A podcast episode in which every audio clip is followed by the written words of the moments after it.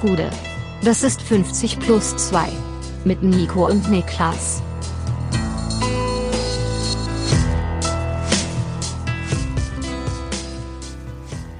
»50 plus 2, ein ganz normaler Donnerstag slash Champions League Rückblick. Mein Name ist Nico Heimer und bei mir sitzt der uneheliche Sohn Die Eintracht spielt nicht Champions League. Vaterstaat und Mutter Natur, Niklas Levinson.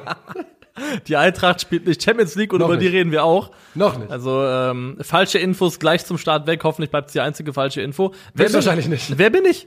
Äh, der uneheliche Sohn von Vaterstaat und Mutter Natur. gut, oder? Wir gehen nochmal die Sammy Deluxe Line. Äh, Ähm, Vater schlagt, schlägt, und, vergewaltigt die Mutter Natur. Ja. ja. Ist tatsächlich wahr. deswegen kann er nicht feiern, solange er in Babylon lebt. Ja. Ja. Aber äh, gut, ist schon was dran, ja. Also Ist schon was dran. Ist Mutter Natur kriegt ordentlich aufs Maul. Also ist viel, in der Beziehung ist viel häusliche Gewalt dabei. Auf jeden Fall. Äh, leider wurde Sammy, Sammy irgendwann von der Schwurbelflak getroffen, glaube ich, so ein bisschen. Ne? Wovon? Von der Schwurbelflak. Ja? Äh, ja, meinst, war das nicht so, dass die letzten Songs so ein bisschen. Oder ja, vielleicht, vielleicht halte ich jetzt lieber die Klappe und es stimmt überhaupt nicht. Also ich muss sagen, ich bin so sehr, ich bin ja wirklich ein Sammy Deluxe Ultra gewesen als Jugendlicher. 100%. Ich hatte, die ultra hässlich war, muss man rückwirkend sagen, die Sammy Deluxe New Era Cap sogar, ganz in weiß. Die war eigentlich ganz, ganz schlimm. Die hatte ich. Ich habe jedes einzelne Mixtape besessen, auch die ganzen Sachen, wo der komplett diesen Ami-Film gefahren ist, der rückwirkend totaler Schrott war in meinen Augen. Ähm, aber ich bin wirklich Sammy Deluxe Ultra gewesen, aber irgendwann, ich glaube so nach Poesiealbum, das war nochmal das letzte Hoch, bin ich einfach ausgestiegen. Poesiealbum habe ich auch, war auch das letzte Album, was ich komplett gehört habe, auf jeden Fall. Im Nachhinein finde ich es überhaupt nicht mehr gut. Damals fand ich es richtig gut. Ich hab's halt einfach auch nicht mehr gehört seitdem, muss ich sagen. ich habe es Also, letztens nochmal gehört und finde es gar nicht mehr geil. Das ist etwas, was oft in die Hose geht. Dieses Dinge, die man früher mal gefeiert hat, Mhm. Jahre, Jahre später nochmal konsumieren, um sich dann selber das kaputt zu machen. Ja, aber ich dachte, man sollte eigentlich so denken, bei Musik geht es vielleicht. Ähm, aber so bei, bei natürlich so bei PC, bei Spielen oder sowas, Computerspielen ist natürlich Katastrophe. Ne? Spiele, Filme, Bücher, eigentlich alles. Ich glaube ja 0% an Retro-Gaming übrigens. Was heißt das? Also so, ich, das stimmt nicht ganz, weil ich zum Beispiel die alten Fußball-Manager-Spiele, die so einfach in der Mechanik sind, an Mhm. die glaube ich schon. Aber wenn Leute so sagen, ja, ich spiele ja nur auf meinem Super Nintendo Mario Kart, dann sage ich, ja, dann bist du halt ein Trottel. Ne? Weil- also da glaube ich nicht einfach, einfach nicht dran. Ich weiß es nicht. Also es kommt drauf an, wie lange es her ist. Weil es gab ein PlayStation 3 Spiel, das war quasi die PlayStation Antwort auf äh, Super Mario Smash Bros. Das hieß PlayStation All Stars. Das war auch so ein Rumble Game und das war den übertrieben nice. Ja. Und ich verstehe auch nicht, warum das nie neu aufgelegt worden ist für die PS4, für die PS5, warum das einfach fallen gelassen wurde. Die haben sich von solchen Spielen irgendwie verabschiedet bei, Ja. bei, bei, bei Sony, ne? Also für die Playstation soll es solche, solche, wie so, so arkadige, kurzweilige. Ja, oder generell so äh, Sofa-Gaming mit mehreren Leuten zusammen ist ja, hat ja stark gelitten in den jeden letzten Fall. Jahren. Und dieses Spiel haben wir wirklich todesgesuchtet. Und es ist teilweise hat es auch Dimensionen angenommen, wo es viel zu ehrgeizig wurde. Weil das ist auch so ein Spiel, wo dann natürlich so Items auf die Map fallen, Oh, mit denen du dann Sachen ja. machen kannst und Ja. sowas. Und später haben wir dann in so einer Trainingsarena, haben wir eingestellt, leerer Raum und keine Gegenstände. Damit es nur um den sogenannten puren Skill ging. Ja. Und da hatten wir halt den Punkt erreicht, wo wir uns eigentlich nur noch gehasst haben und keinerlei Spaßfaktor mehr, involviert gewesen ist. Wir haben früher immer eine, habe ich schon mal erzählt, dass wir eine Variant, Variation von FIFA gespielt haben, ähm, wo drei Leute in einem Raum saßen, oberkörperfrei, und wir hatten eine ungarische War das Teil der Software. Variation? Was? Wir hatten eine ungarische Software, das heißt, die war brutal, die war viel zu hart. Mit der, mit der gab's, die hat ta- tatsächlich einem einmal eine Fleischwunde verursacht. Und der Typ, der, der dritte lag quasi hinten und wer ein Gegentor kassiert hat, äh, wurde halt ne, mit der Software massakriert. Das ist ja total gestört. War aber lustig. Das ist ja lustig. Das ist Ja, vollkommen, das hält die Spannung hoch, das ist vollkommen, vollkommen Ich sag wahnsinnig. dir, es hält die Spannung hoch. Du willst nicht kassieren, ne? Da spielst du von Anfang an sehr defensiv. ja. Okay, wow. Also, Ja. Das war, ne, das waren schwierige Zeiten. Das Im waren schwierige Zeiten. Schwierige Zeiten, Ähm, dunkle Zeiten im Vorort. Also, wenn das auch der Fall gewesen wäre hier am, am äh, in der Champions League, dann hätte der FC Liverpool, irgendeiner von denen zumindest, einen Schuss mit der Software kassiert. Denn Liverpool äh, verlor das Rückspiel. Das ist eine kleine Überleitung, die ich hier gerade mache. Ja, hab ich schon um mal, um mal reinzukommen ins Thema. Verlor das Rückspiel gegen Inter mit 0 zu 1, ist aber aufgrund des 2 zu 0 Erfolgs im Hinspiel trotzdem im Champions League Viertelfinale. Und um in diesem Bild zu bleiben, äh, hätten die Interspieler oben ohne auch ganz schön gezittert in dem Spiel, denn die Chancen bei Liverpool, äh, da ein Tor zu machen, ich glaube, sie haben dreimal Pfosten getroffen, ne? Also Pfosten und Latte. Dreimal Aluminium, das ist richtig. Matip, Salah und nochmal Salah? Doppelsalah, ja. Ja. Doppel Salah hat beide Pfosten getroffen. Doppeldaler. Der Soppeldaler hat äh, beide Male oder, oder beide Pfosten getroffen. versteht Ja. keiner, ne? Versteht keiner, ne? Ja. Ähm, und das deutet natürlich darauf hin, dass dieses Spiel auch hätte anders ausgehen können. Und wenn Liverpool da trifft, dann ist die Luft, glaube ich, aus dem Ding auch relativ schnell raus bei einer dieser Chancen. Aber, aber, aber, aber, ich finde tatsächlich, auch wenn das Weiterkommen unterm Strich verdient war, dass es wackeliger und enger gewesen ist, als ich erwartet hätte. Und ich finde, das waren ganz kleine Nuancen, die dieses Duell letztendlich entschieden haben. Ja, so ist es. Ähm, und natürlich in der Sekunde, wo dann das 1-0 fällt, und es war ja so um die 60. herum, dann ist dieses Spiel sperrangelweit offen, komplett egal, was vorher passiert ist, egal wie, wie dominant Liverpool vorher war. Und du hast schon recht. Ähm, und man konnte bei Liverpool auch so ein bisschen sehen, wie die Fahrigkeit sich einschlich mit dem, mit dem Spielverlauf und mit dem ausbleibenden Tor. Van Dijk äh, dachte auch, er könnte den Schuss mit seiner Van Dijk Aura blocken, das Ja. würde reichen. Also Hat kein doch nicht gereicht. äh, wunderbarer Hit. Also wirklich den da reingeschweißt auf wunderbarste Art und Weise. Nee, ähm, was, was Inter ja wirklich, was ich wirklich beeindruckend finde, was mir unheimlich gut an Inter gefällt, ist, mit welcher Konsequenz diese Mannschaft auch unter höchstem Gegnerdruck fast nahezu ausnahmslos versucht, flach hinten raus zu kombinieren. Die suchen eigentlich immer den flachen, kontrollierten Weg hinten raus. Und weil Liverpools Pressing nicht so 100% in Tune immer war im ganzen Spiel, auch das Gegenpressing nicht, hat Inter das mehr mehrmals wirklich sehr, sehr ordentlich gemacht. Und der Grund für mich, warum hier nicht mehr rausgesprungen ist, ist tatsächlich einfach die Rotsperre von Nicolo Barella. Weil woran es meistens am Ende gekrankt ist, war der Übergang mit Ball ins letzte Drittel. Diese, diese Brücke ins letzte Drittel hat Inter nicht so gut genommen bekommen. Und ich glaube, da wäre Nicolo Barella nochmal ein ganz anderer Faktor gewesen, auch wenn er von Vidal echt ordentlich vertreten worden ist. Und ansonsten finde ich, haben die das echt phasenweise schön hinten rausgespielt. Ja, von Vidal ordentlich vertreten, finde ich äh, auf, auf jeden Fall auch nochmal kurz erwähnenswert, weil für mich war Vidal vielleicht der beste Spieler bei Inter. Und der ist ja nur nicht mehr der Jüngste und er hat mir ehrlich gesagt viel Freude bereitet, so eine Retro-Vidal-Performance Ja, zu sehen. und mein, mein Inter-Kollege meinte auch, da, der alle Spiele schaut, dass äh, Vidal wahrscheinlich gegen Liverpool seine beiden besten Spiele die Saison gemacht ja. hat. ja, gut, das Ja. ist zum richtigen Zeitpunkt. Ganz im Ernst, also ich finde schade, dass Inter raus ist, ähm, aber ich hätte auch nicht gewollt, dass Liverpool raus ist der Champions League. Einfach Ja. schade, dass es dieses Matchup gibt. Aber Inter ist schon eine faszinierende Truppe, denn auf dem Papier, wenn du die Kader vergleichst, ist natürlich Liverpool schon eigentlich deutlich überlegen. Aber Ja, ja es ist einfach so. überlegen sind sie schon, ja. Du merkst halt, dass die. Die haben halt so einen ähm, aussätzigen Haufen wieder Inter, ne?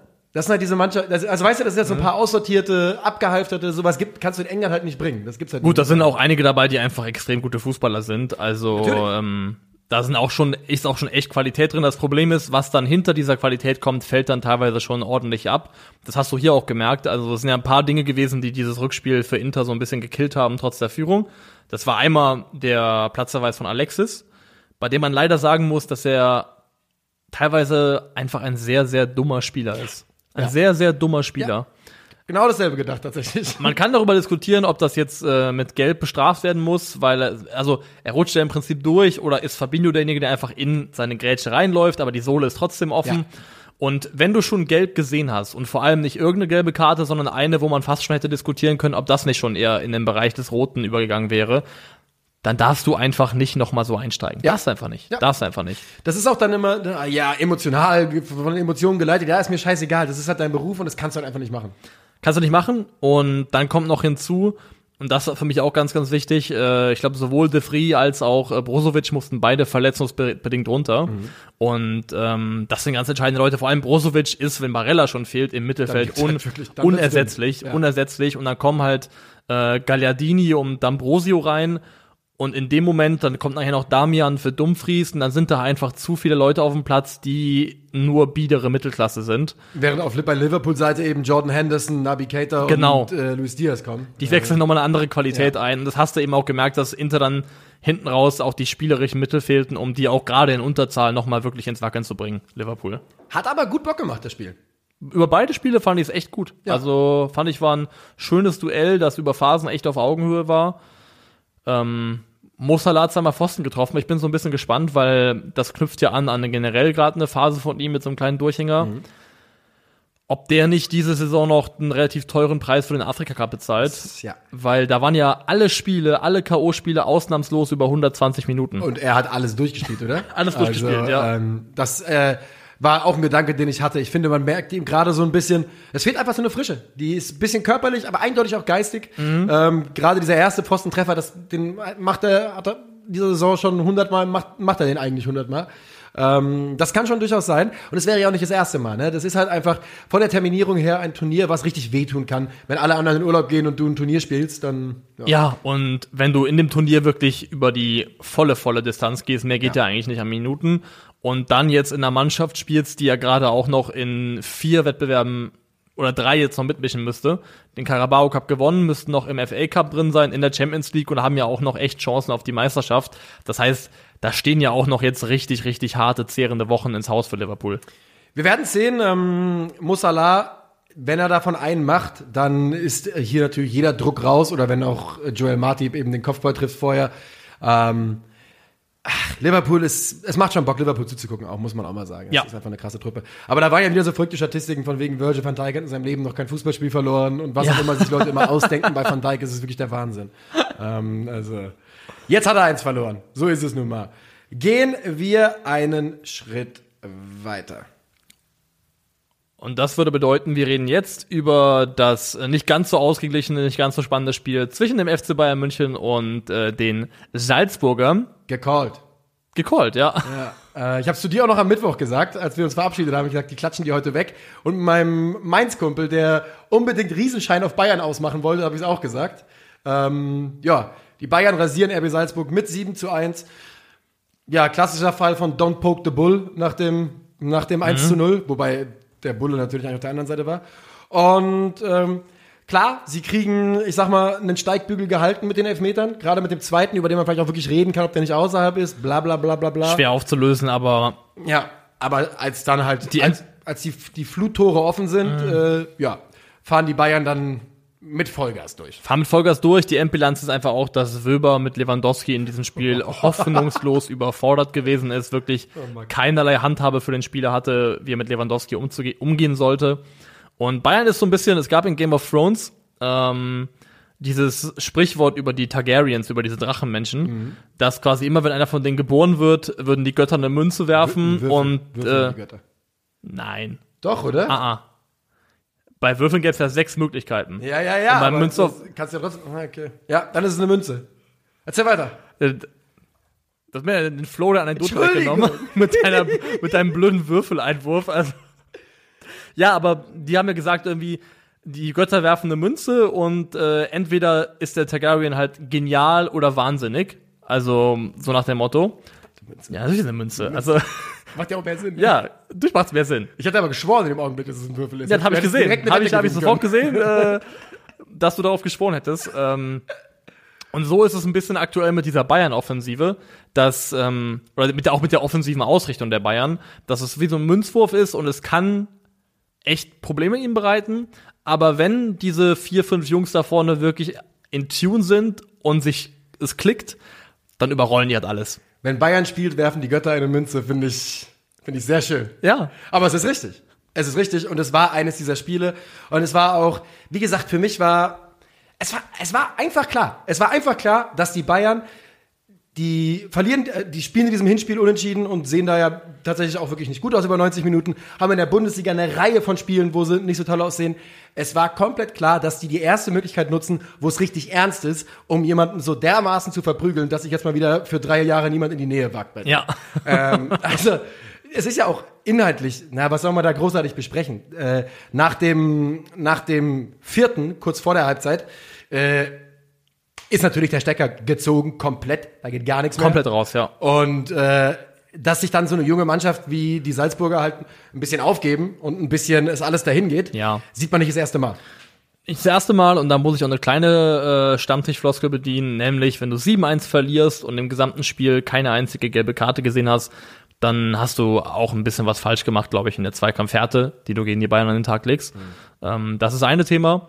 Das andere ist, ähm, was ich dich fragen wollte, ist, wenn ich dich jetzt spontan frage, was sind für dich im aktuellen Kader die Top 5 wichtigsten Spieler der Bayern? Wen würdest du nennen? Lewandowski, Müller, Kimmich, mh, Sané, Neuer oder Süle? Okay. Wen habe ich vergessen? In Ich- deinen Augen? Also ich hätte gehabt auch ähm, Müller, Lewandowski, Kimmich, Neuer, aber dann Kingsley Coman. Das ist Scoring-technisch hat jetzt hier Sané überragt, aber ich fand einmal mehr, also auch das, was er macht, was sich nicht in unmittelbaren Scoring-Statistik niederschlägt. Also ich finde, Kingsley Coman ist schon echt äh, auf einem wilden Level unterwegs. Also Ja, man darf ja auch bei dem wirklich nie vergessen, wie häufig da schon der Abgesang gestartet wurde. Und zum Beispiel, als Sané und Gnabry irgendwann mal richtig on fire war, hieß es ja durchaus schon im Sommer mal gucken, ob äh, äh, Kummern nicht am Ende gehen wird. Und er geht nie. Ja. Ja. Äh, Also Sané ist auch ein Shout, den man machen kann, aber ich finde, dass Koman schon echt, ähm, ist ja auch, glaube ich, jetzt Teil des Mannschaftsrats mittlerweile, also hat das ja auch honoriert lang bekommen, dabei. Ja. diese Entwicklung. Und wirklich, was der mit Ball am Fuß macht, äh, die Läufe, die der die zieht, die Räume, die der öffnet, kompletter Wahnsinn. Und Champions League Spieler. Der performt immer richtig gut in der Ja. Königsklasse. Das ist da, äh, da blüht er auf jeden Fall auf. Also, ich bin mir wirklich sicher, dass die Salzburger dachten, es geht was. Ich, dachte, ich glaube wirklich. Ähm, und dass sie dann so maßlos verprügelt wurden. Also, es ist ja wirklich maßlos, ne? Du hast so ein solches, so dermaßen den Arsch versucht bekommen, dass du halt, die dachten, da geht was. Die dachten, wir sind eine Champions League Mannschaft. Die dachten, wir sind da. Noah Okafor hat danach, danach ja getweetet, äh, proud of what we've done in the Champions League. Ja, Dicker, du hast halt gerade sieben Tore kassiert. Da kannst du durchaus proud sein, aber ihr seid halt auf einem komplett anderen Level unterwegs als diese Top-Teams. Und das ist auch noch ein weiter, weiter Weg, Ja. den ihr nicht gehen werdet. die nächsten zwei Wochen wird auf dem Bauch geschlafen. ähm, hast du noch mal eine Zusammenfassung geschaut? Ja, gerade eben nochmal, ja. Auch zufällig die vom Sportstudio? Nee, ich habe die bei beim Anbieter, wo es lief, geschaut. Ah, okay, okay. Ähm, weil im Sportstudio war im Pinned Comment die Rede davon, vom Ende des, ich zitiere, Salzburg-Märchens. Was für ein Märchen. oh, Also, nicht die, also das sind nicht die Art Märchen, an die ich mich aus meiner Kindheit erinnern kann. Äh, die, die hat Märchen, die es in unserer Kindheit gab, da sind immer irgendwelche Leute am Ende umgekommen oder fu- tragisch gestorben. Also, Struwelpeter. ne, darauf warte ich noch. Der war so Finger maximal trau traumatisierend, der Struwelpeter. Das war so wild, dass das überhaupt zugelassen wurde für Kinder. Also Max und Moritz hatte schon seine Momente, Fast aber alle haben kranke Momente, alle Märchen. Was ist mit Hänsel und Gretel? Wo Ja, die, stimmt, die, die, ja. ja. dann werfen wir sie halt in den Ofen, ganz normaler Reflex. ja. ja. Die Frau, die, die Frau nervt uns, ab in den Ofen damit. Aber hier, äh, Struwelpeter war Däumelinchen, wo dann der, ist absolut wo der Schneider kam mit der großen Schere und die Daumen ge- weggenommen hat. auch ganz normal. Ja, normale Reaktion. Dann hier die äh, äh, Mietz und Mautz, die Katzen erhoben ihre Tatzen, Ja. ähm, wo die die ganze Bude abgefackelt hat. Willst du unsere Leute nochmal komplett traumatisieren mit Struwelpeter? Du hast vollkommen recht. Das ist ein, also wirklich äh, ein absolutes, ja, keine gute Zeit hat man da. Nee. Wie hieß nochmal diese, das, das Mädel oder das die Bude abgebrannt hat? Tja. Weiß nicht mehr. Brenner. Breda? Brenner.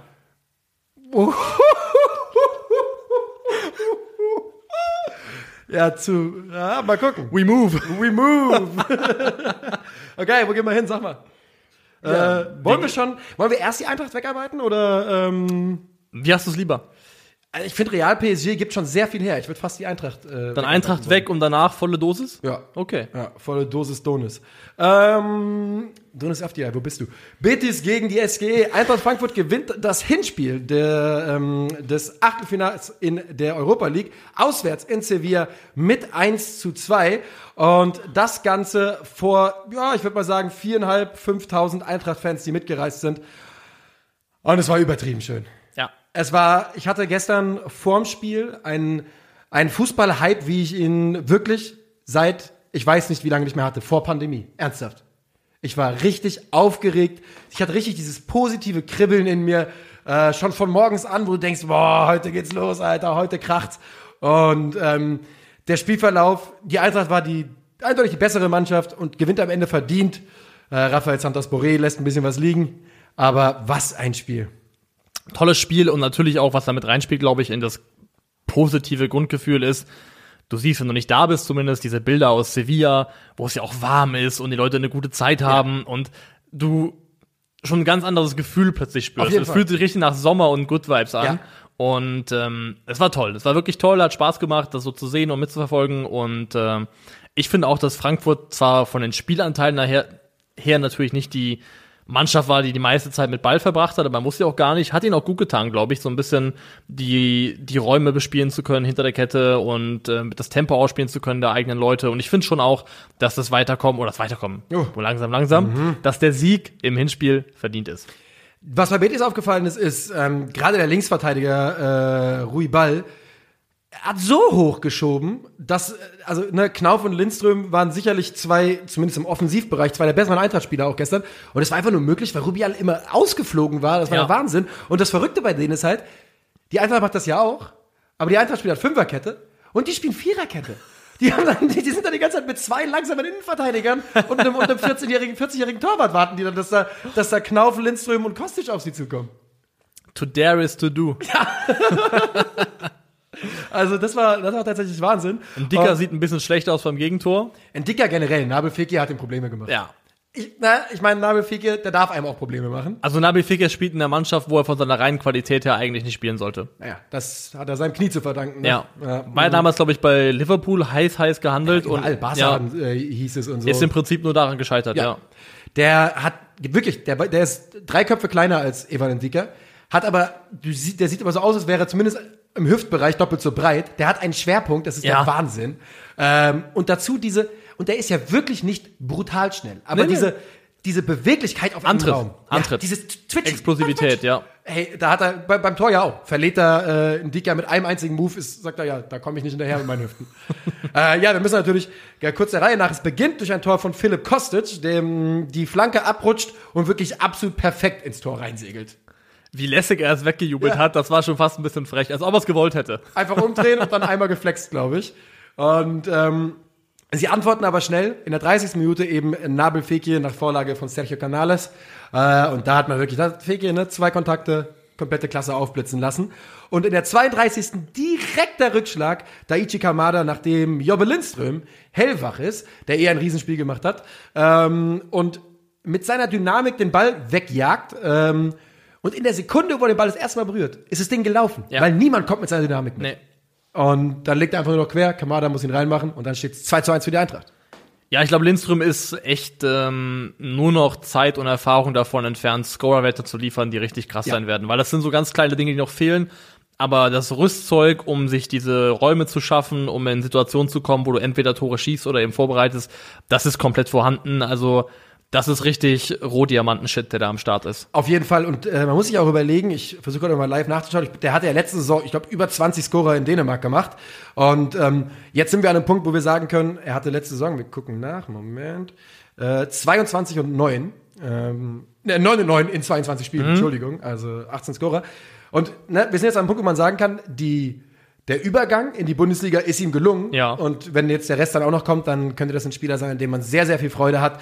Gestern auf jeden Fall ist er aufgeblüht und es hat ihm sehr geholfen, dass Oliver Glasner offensiv aufgestellt hat. Dass er Leute um sich herum hatte zu jedem Zeitpunkt, dass Knauf hinter ihm nachgeschoben Ich hat. wollte gerade sagen, es macht, glaube ich, auch ein bisschen mehr Spaß, mit einem Spieler vom Kaliber Knauf offensiv zu kombinieren, als halt mit anderen Leuten, Ja. die da schon in der Vergangenheit gespielt haben. Ja, na, 100 Prozent.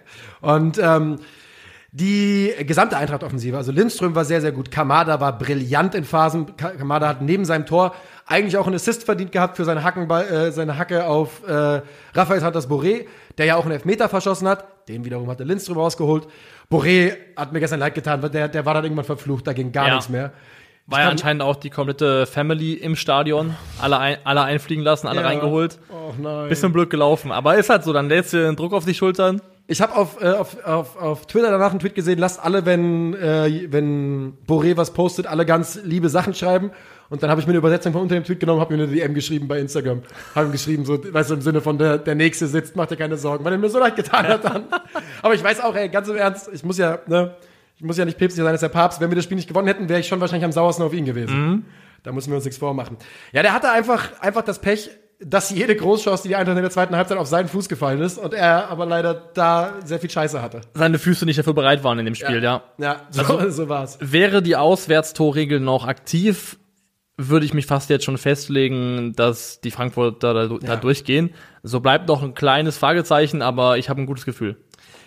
Ja, ich auch. Ähm, ich werde hoffentlich nächste Woche im Stadion sein und äh, ich, ich, ähm, ich finde, Ich fand es einen, ich fand einen wichtigen Schritt, dass Oliver Glasner gestern so aufgestellt hat, wie er aufgestellt hat. Es ist eine Bestätigung, dass er das genauso sieht, wie wir das auch gesehen haben, dass es, äh, dass diese offensive Aufstellung der Eintracht deutlich besser zu Gesicht steht. Und das ist eine Entwicklung, die ich sehr, sehr, äh, sehr, sehr gerne sehe. Und ähm, wirklich gestern dieses Spiel war, ey, äh, Basti, Basti Roth, Basti Red, äh, der ja äh, auf Twitter und 90 plus 3, äh, 93, Entschuldigung, Podcast kennt man, hat danach, der war vor Ort, hat danach ein Bild getweetet, so im Sinne von, äh, manche Leute zahlen für eine spirituelle Reinigung 17.500 Euro und er steht halt im Blog in Sevilla. Und ganz im Ernst, ich habe es komplett gefühlt. Ich wäre sehr, sehr gerne da gewesen. Ähm, ich glaube, das war ganz, ganz, ganz besonders. Ja. Your time will come. Und jetzt Fall. ist die Zeit gekommen. Real gegen PSG. PSG gegen Real. Es ist das Rückspiel äh, in der Champions League, nachdem das Hinspiel 1 zu 0 für Real Madrid ausging äh, für PSG ausging. Und im Rückspiel dreht Real einen 0 zu 1 Rückstand zum 3 zu 1. Es ist die von mir schon 1000, ich habe schon tausendmal gesagt.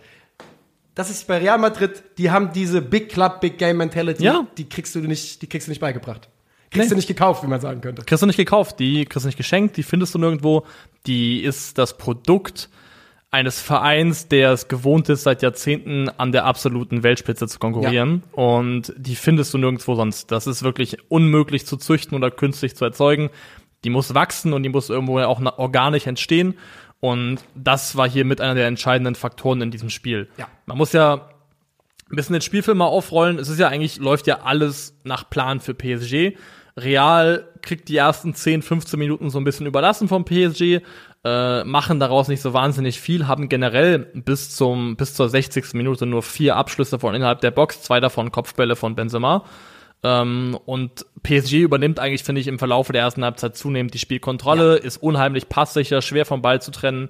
Und ich habe das Spiel ja gestreamt und habe da gesagt, habe es auch komplett gefühlt in dem Moment, sorry, auch nach der Führung schon, ich sehe nicht, wo hier zwei Tore für Real Madrid herkommen sollen. Ich habe zu, äh, ich habe es in der Party geschaut mit einem, also in der PlayStation Party mit einem Kumpel und habe auch, hab auch zu ihm gesagt, ey, nach dem 1-0 und dann nach dem Verlauf dieser ersten Halbzeit habe ich auch gesagt, ey, wenn die jetzt, die werden jetzt hier ja wohl, so, ich, hab, ich dachte auch, die gehen durch und habe auch gesagt, und dann muss man auch sagen, dann war das einfach eine absolute Reifeprüfung von PSG, wie sie das gemacht haben, 1-0, 1-0 auf Wiedersehen. Ja, ja.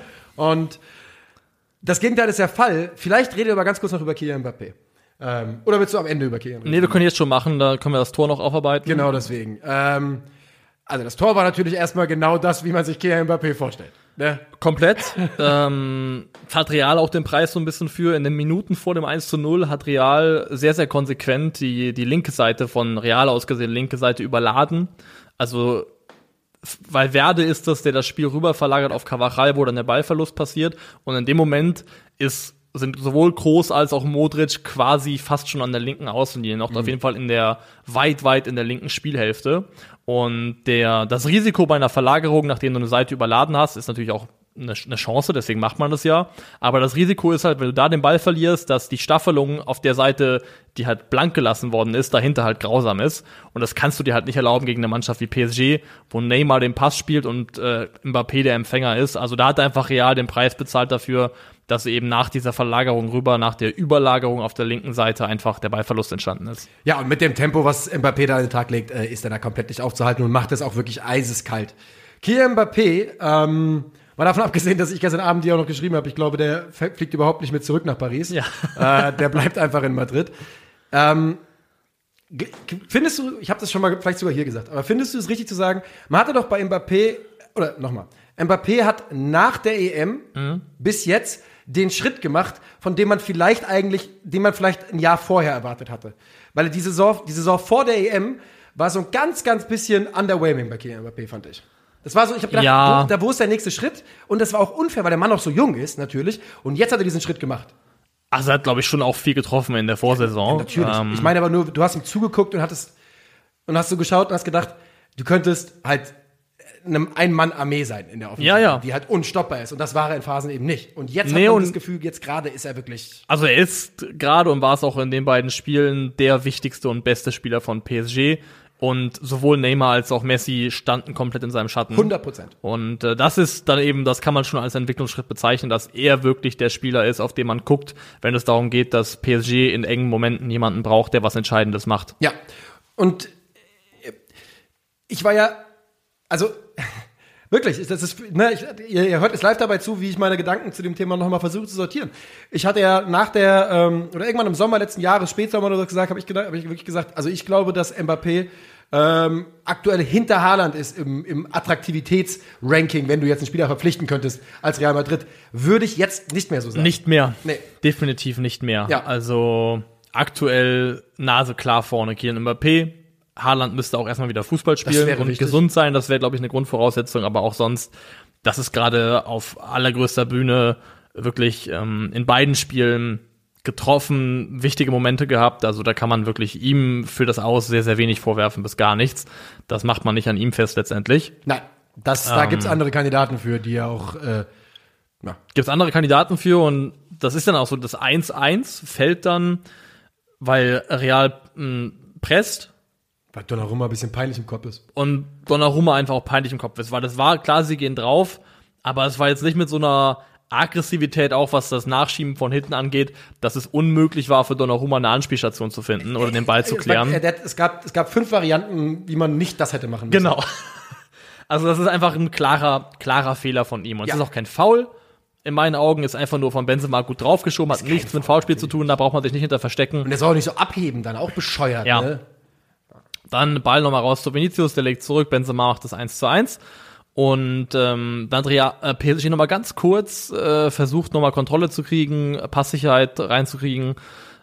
Aber dann letzte halbe Stunde einfach mal Bilanz gezogen. Letzte halbe Stunde dieses Spiels 11 zu 1 Abschlüsse für Real Madrid. Aufgefressen. Viel größer kann Offenbarungseid aus PSG-Sicht auch nicht sein gleichzeitig. Real Madrid konntest du zusehen, wie das Selbstbewusstsein wächst und wie es bei PSG wirklich absolut vernichtet wird. Ja. Wie es wirklich in tausend Teile geschlagen wird. Ähm, das Ganze beginnt natürlich in der 57. Minute gibt's einen Doppelwechsel bei Real Madrid. Mas, äh, Asensio und Kroos gehen raus, Rodrigo Ja. und Kamavinga kommen rein. Die machen beide kein großartiges Spiel, aber es Kammerwinger macht ein großartiges Spiel. großartig. Großartig. großartig. Ey, in dem Alter in so ein Spiel reingeworfen zu werden Alter und mit der okay. mit der Pers 92 Prozent. mit der Personality zu spielen, der hat auch ein paar richtig schöne äh, aus, der, aus dem Zentrum Diagonalbälle auf die Flügel verteilt. Ich finde, Kammerwinger hat ein großartiges Spiel gemacht nach Einwechslung, wirklich Passquote großartig. 93 Prozent Kammerwinger. Also ich fand, ich fand ihn wirklich bestialisch gut nach seiner Einwechslung, muss ich sagen. Also Bestialisch gut. doch, also Ja, okay. ich also ich bewerte natürlich auch, dass der Typ einfach neu bei Real Madrid ist. Ja, und und, ich finde die Art und Weise, wie der in dem Spiel aufgetreten ist, die Persönlichkeit fand ich super Was beeindruckend. mir aufgefallen ist, dass der einfach, dass der richtig kommuniziert und redet. Ja. Dass er sich, der, ich meine, der spielt bei Real Madrid und erzählt Leuten, was sie zu tun haben. Aber ich muss auch ehrlich vielleicht gestehen, dass er im Schatten für mich von Luka Modric nochmal stand. Im, in einem sehr kleinen, sehr alten Schatten, aber er war halt trotzdem drin. Ja, Luka Modric, was, also wirklich äh, der alte Mann und die Masterclass. Also Vino. Vino, Nickname Vino. Nickname, immer Nickname besser. Vino. Also vor dem 2 zu 1 den Pass von Neymar abgefangen, der auch katastrophal war. Ja. Aber dann, wie er mit, mit, wie er den Ball nach vorne treibt, da wirklich drei oder vier PSG-Spieler hinter sich lässt und dann Auch noch diesen Dynamik. Pass spielt, mit Dynamik komplett. Und dann ja nochmal den Ball kriegt und nochmal Benzema so perfekt findet dazwischen. Das ist von Balleroberung bis Torvorlage ist das eine Sequenz, die kein anderes Prädikat verdient, außer oberste Weltklasse. Ja, also gerade das zweite Tor war, war von Luka Modric natürlich brillant. Karim Benzema ist natürlich der, der, der absolute Gewinner dieses, ähm, dieses Spiels. Wieder einmal, der macht seinen Hattrick in der zweiten Halbzeit. Ähm, das dritte Tor ist halt einfach Benzema. Ja, das war die Essenz von Karim Benzema. Also dem mit dem ersten Kontakt mit dem Außenriss auch so zu nehmen aus dem aus vollem Lauf quasi ist Und, und, dabei, und dabei ja zeitgleich Marquinhos und Kimpembe bestrafen. Ja. Weil Marquinhos spielt natürlich einen katastrophalen Pass. Also ich meine, der spielt einen, einen ungenauen 5-Meter-Pass im eigenen 16er quer. ja, also ich glaube, es war gar nicht als Pass gemeint, sondern er hatte glaube ich hauptsächlich im Kopf den Ball von Weg. Vinicius wegzukriegen, Einmal weg, aber ey, das dritte Gegentor ist nichts anderes als ein komplettes Zusammenklappen mental von Genau. PSG. Das ist Aufgabe und- nichts anderes. Und man hat ja in der, in der, im Live-Spiel dann diese Totale gesehen. Ja, ja. Hinten. Real wollte die auffressen. Die waren, die, der Anschluss ist da und du siehst alle Realspieler, Ja. batsch, nach vorne und PSG ist so Es war halt am auch- Arretieren hinten zum Teil. Sau dumm, der, der, ich glaube, Verratti ist das, der den Ball kriegt nach Anstoß. Der Ja. Pass, der er spielt, ist total dämlich. Ja. In dem Moment, spiel nochmal nach hinten, halt erstmal den Ball. Aber dass eine Mannschaft Ruhe wie rein. PSG, die ja in, sonst würde ich sagen, somit die pressing-resistenteste Mannschaft der Welt ist, die ähm, eine technische Qualität hat durch die Bank durch, eine Passsicherheit, die wirklich den größten Drucksituationen widerstehen können, was jetzt rein Pressing-Druck angeht Wenn die so simpel brechen, dann ist das nichts anderes als eine Frage von mentaler Stärke. Ja, sie wurden, die, die wurden im Kopf besiegt und dann auf dem Feld. 100 Prozent, davon bin ich absolut überzeugt. Dieses, und bei Real Madrid ist die Lunte angegangen mit dem 1 zu 0, mit dem 1 zu 1. Ja. Plötzlich ist das Feuer angegangen und die haben gesagt, und jetzt, jetzt seht mal, was passiert. Es jetzt war- achtet drauf. es war- Stadion ist angegangen. Genau, ich wollte sagen, es war ein anderes Stadion, Ja. eine andere Mannschaft, eine komplett andere Atmosphäre, die, diesen- die, die in diesem Spiel geherrscht hat.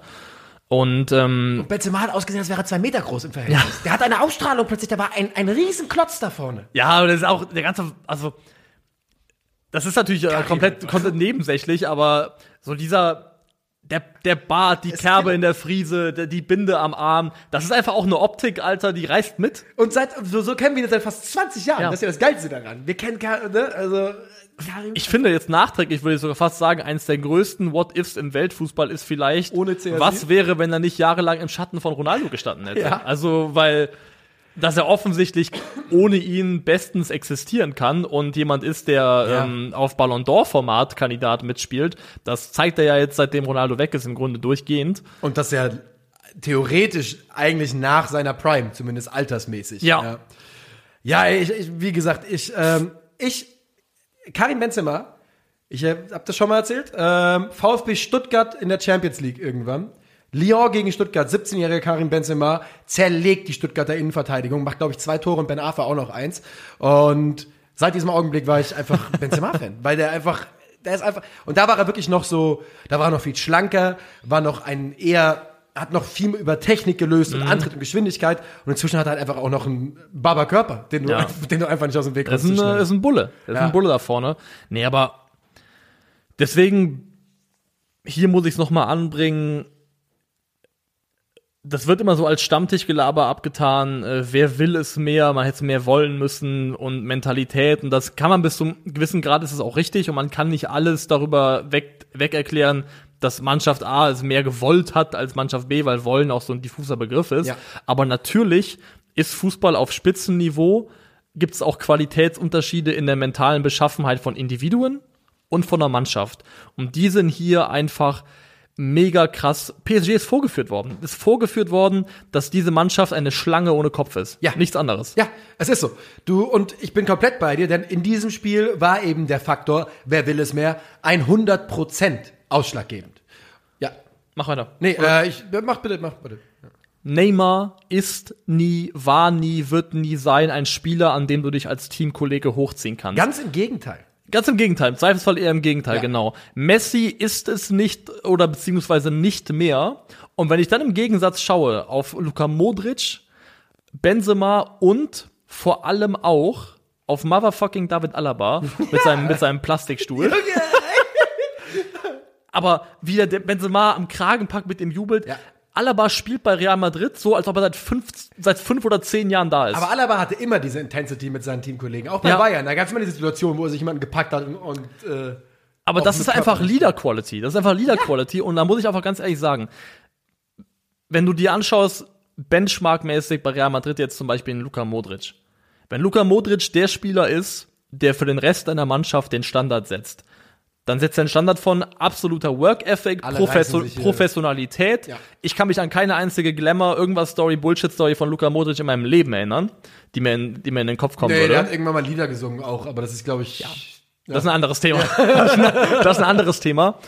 Das ist einfach eine andere Kultur, ein anderer Standard. Freunde war der mit dem Liedermacher, Entschuldigung. Das war, glaube ich, die Problematik. Ja, aber, aber so, so Spieler, Luka Modric, auch ein David Alaba, der jetzt dazugekommen ist, die leben für mich eine andere und für eine gesamte Fußballmannschaft gesündere Leistungs- und Teamkultur vor, als das zum Beispiel die, die Starspieler von PSG machen. Ist einfach so. David Alaba kommt aus der Bayern-Jugend. Ne, auch wenn er erst im Teenageralter rübergewechselt ist, da kriegst du das eingeimpft. Genau das und das, diese, diese Big Game Mentality, die ich vorhin angesprochen habe, dieses Siegergehen, wie auch immer man es nennen will, das hat Bayern ja auch. Ja, das, Ja. das haben diese Clubs und das und David Alaba bringt es mit und Plug and Play bringt das äh, bringt das da nahtlos rein. Und jetzt müssen wir noch mal ganz kurz über PSG reden, denn du hast, wir haben es jetzt schon mal gesagt, das war ein das war hochnotpeinlich mit dieser Mannschaft.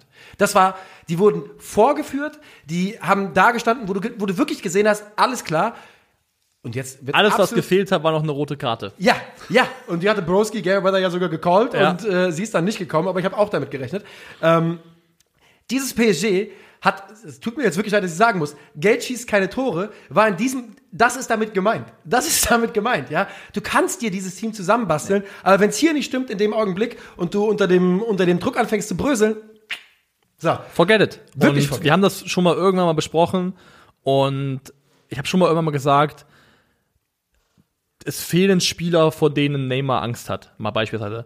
Da muss, Ramos, und Ramos ist nicht, nie fit, ne? Ramos ist nicht fit, kommt viel zu spät dazu, spielt keine Rolle großartig. Also die Leute, die für mich die Taktgeber und auch wahrscheinlich die Wortführer und die in der Kabinenhierarchie oben stehen bei PSG, das sind einfach nicht Leute, die in der Mannschaft oben stehen sollten, in meinen, meinen Augen. Und ich glaube übrigens, dass wir nichts Gutes mehr sehen werden von Neymar in seiner Karriere.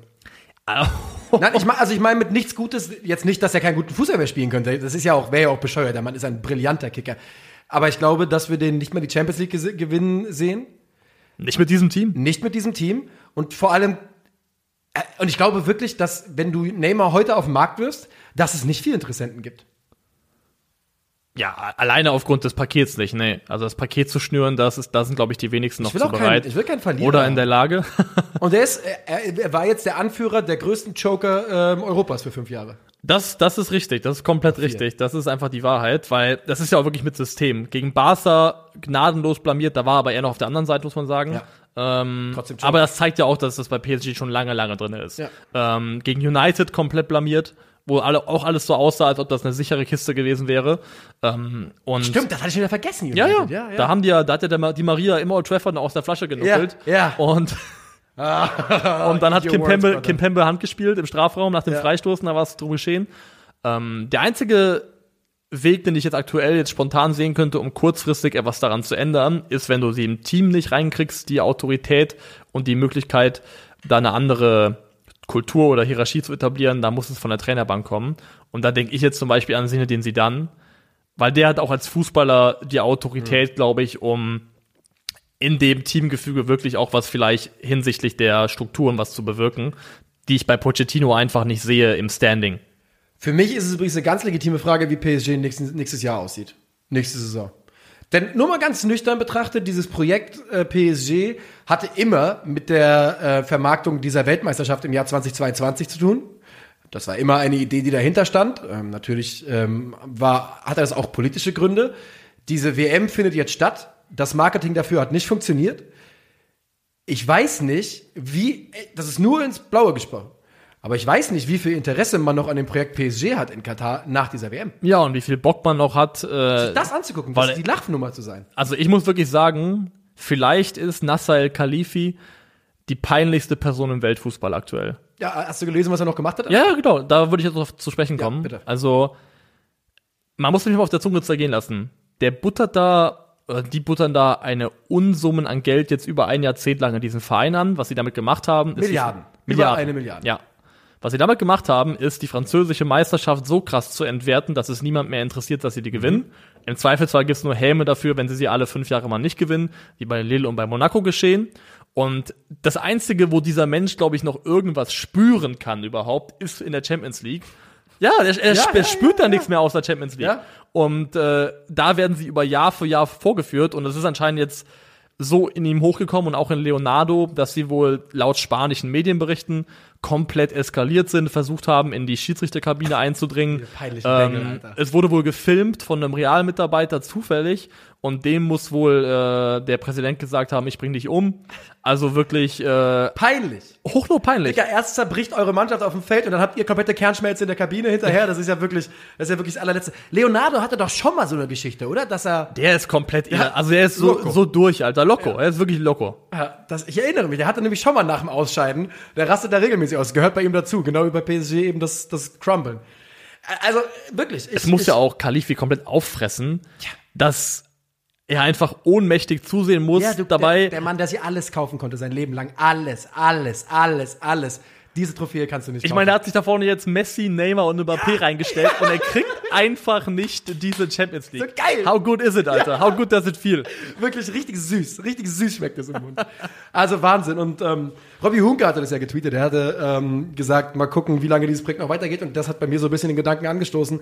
Könnte was dran sein. Es könnte einfach was dran sein, weil wofür soll das auch großartig weitermachen? Dieses Ding kriegst du nicht. Vielleicht sagst du echt irgendwann, hör mal, wir haben euch jetzt, wir haben alles probiert, wir haben hier alles reingebuttert, irgendwann ist Schluss. Aber dann, dann ist natürlich PSG auf gut Deutsch komplett am Arsch. Und zwar so richtig. Also als der Verein, der sie die letzten Jahre waren, dann sind sie am Arsch, ja. Also ich, wenn der, wenn, gut, das, jetzt sind wir natürlich in einem Bereich, das ist absoluter Quatsch, aber wenn da ein Geldhand über Nacht zugedreht wird, dann ist der Verein durch. Dann. Das kannst du ja nicht halten dann. Nee, das, also da musst du, dann wer- werden sie halt auf Normalmaß zurückgestutzt langfristig. Das ähm, wäre vielleicht auch für den französischen Fußball nicht das Allerschlechteste. Und du wärst direkt Ähm. im Financial Fairplay-Bereich. wenn das eine Rolle spielen würde. Ja, ähm, ja, Wahnsinn. In Wahnsinn. Summe sind wir, glaube ich, alle, und hier, wir sind ja beide keine ausgemachten Real Madrid-Fans, aber ich habe richtig abgejubelt, als die Tore gefallen sind. Ich, Ich habe mich krass mit denen gefreut, Ich wirklich. auch komplett, äh, all in war ich da. Ich habe so sehr, ich habe auch das dritte, ich habe gesagt, die machen noch eins, die machen noch eins, ja! Also, ja, gute Nummer, gute Nummer. Ein, ähm, ein spannender, ein spannende Champions League-Runde. Die Wahrheit ist natürlich auch, ähm, das ist uns komplett bewusst, die Champions League ist ein ganz großes Problem in unserer Bundesliga. Ich habe noch eine Ja. Frage für dich vorbereitet, mit der ich dich noch kurz hitten würde, Oh. bevor wir die, die Tipps machen. Ja. Würdest du auf solche Champions League-Nächte verzichten, wenn dafür die Bundesliga ein Open Race wäre und jeder könnte Meister werden? Aber ich meine, wir müssten quasi auf Champions League komplett verzichten. Ne?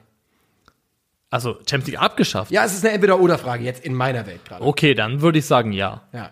Also, ich muss halt sagen, ich habe halt gestern jetzt gesehen, ich kann auch Spaß an der Champions League haben, ohne dass eine deutsche Mannschaft involviert ist. Deswegen hätte ich jetzt gesagt, okay, wenn Champions League halt ohne konkurrenzfähiges, großes deutsches Team stattfindet, heißt das nicht, dass ich an diesem Wettbewerb nie wieder Freude haben kann. Weil mir hat Liverpool gegen Inter statt, äh, Spaß gemacht, kein deutsches Team. Das hier hat mir Spaß gemacht, kein deutsches Team. Ja, ja, also, Also- das war bei mir eigentlich schon eher das Problem, dass mir schon, dass die, das schon lange auch Spaß macht hat. Solche, ich, ich liebe die K.O.-Phase in der Champions League. Das ist der beste Fußball, den man zu sehen bekommt. Ganz einfach. Nee, das geht mir auch so. Ich bin, also die K.O.-Phase Champions League ist für mich High Life. Ja. Ich liebe das. Es, aber es ist ja auch ganz, also ganz nüchtern. Wo sollte der Fußball qualitativ besser werden als in dieser, ne? Ja, und auch die, die Dramaturgie über zwei Spiele, die Stories, die das über die letzten Jahre geschrieben hat. Also ich bin, also ich bin ja, wir sind ja auch alle Kinder der Champions League. Natürlich. Weil wir sind ja auch da, damit groß geworden, letztendlich mit diesem Wettbewerb. Ähm, Und man muss aber, halt, äh, wa- warum ich das so äh, plakativ frage, ist natürlich, dass die, ja, die, die Champions League bringt wohl die allergrößte finanzielle Unwucht in den europäischen Fußball, die es so gibt. Das, daher kommt diese Frage.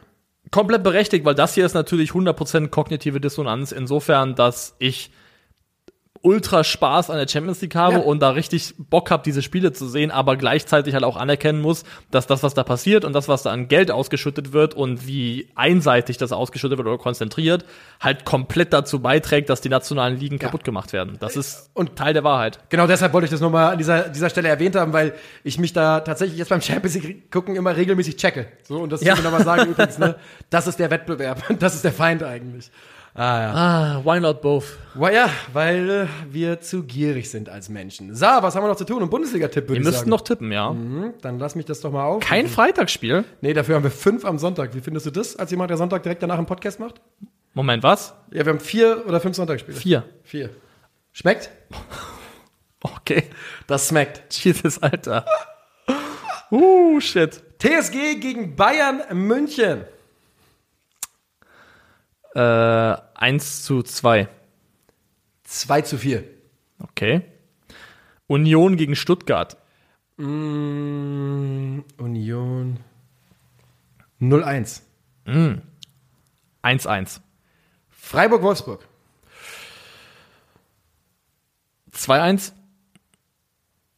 0-0. Oh, äh, Augsburg gegen Mainz. Wenn das überhaupt stattfindet, die, auch die Mainzer haben äh, schon wieder Ja. ne, Corona-mäßig Ah, okay. Verlegung beantragt und Augsburg hat was gewittert. Finn Dahmen hatte erst Knöchelprobleme, jetzt soll er Corona haben. Was ist da los? Ähm, Augsburg, Mainz 1 0. 1-0. Ja, Der FCA ist Ja. wieder da. ja. Und jetzt das äh, El, Sa El Sakiko. Äh, Borussia Mönchengladbach gegen Hertha BSC. Da werden wir hoffentlich, wenn alles gut läuft, an diesem Tische sitzen und äh, das Spiel mit Ganz genau, Berlin streamen ja. können. Für alle Leute, die sich fragen, wir werden bei Calcio Berlin noch deutlich, es wird noch deutlich mehr kommen. Wir haben aktuell hauptsächlich Internetprobleme. Gladbach gegen Hertha. Gibt es ein Ergebnis, mit dem, mit dem beide gefeuert würden?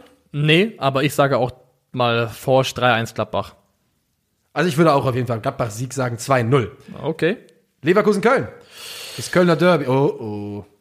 Ist alle sauer auf mich. Geh du, gehst du zuerst? Ähm, Köln gewinnt. ge- Nee, das stimmt nicht. 3-1. Leverkusen. 2-0 Leverkusen. Dortmund Bielefeld. Ich lege los. Ähm, 3-0. Ja, ich gehe mit 3-0. Frankfurt-Bochum. 2-1. Ich wünsche, ich, ich würde sau gerne mit 0 tippen, aber ich sehe nicht, wie wir kein Gegentor kassieren. Ich würde tatsächlich jetzt, dann komm, damit ich was anderes sage, sage ich 3-1. Fürth gegen Leipzig. 0 zu 4. 1 zu 4. Aber ich will dabei noch on top Prediction RB mit 1,2 XG. so, haben wir alles gesagt für heute, oder? Haben wir auch viel gesagt für heute, glaube ich. Ja, Bock gemacht, aber gute Ja, Folge. finde ich auch. So, meine lieben Freunde, das war's für heute. Wir sehen uns am Sonntag wieder oder hören uns besser gesagt. Und ja, tschö. Au revoir.